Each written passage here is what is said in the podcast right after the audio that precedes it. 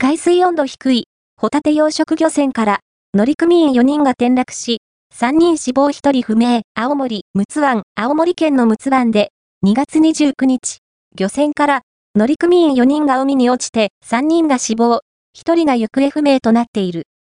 29日午後7時半ごろ、青森、横浜町の漁協組合から、ホタテ養殖漁船の高丸が港に帰ってこないと通報があった。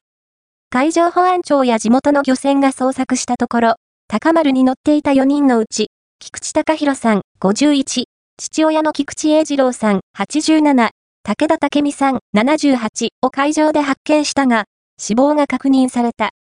横浜町漁業協同組合、二木晴美組合長。この時期の海は温度も低いし、やはり、いくら泳いでも無理だという感じで、残る一人の太田博樹さん、43は見つかっておらず、海上保安庁などが捜索を続けている。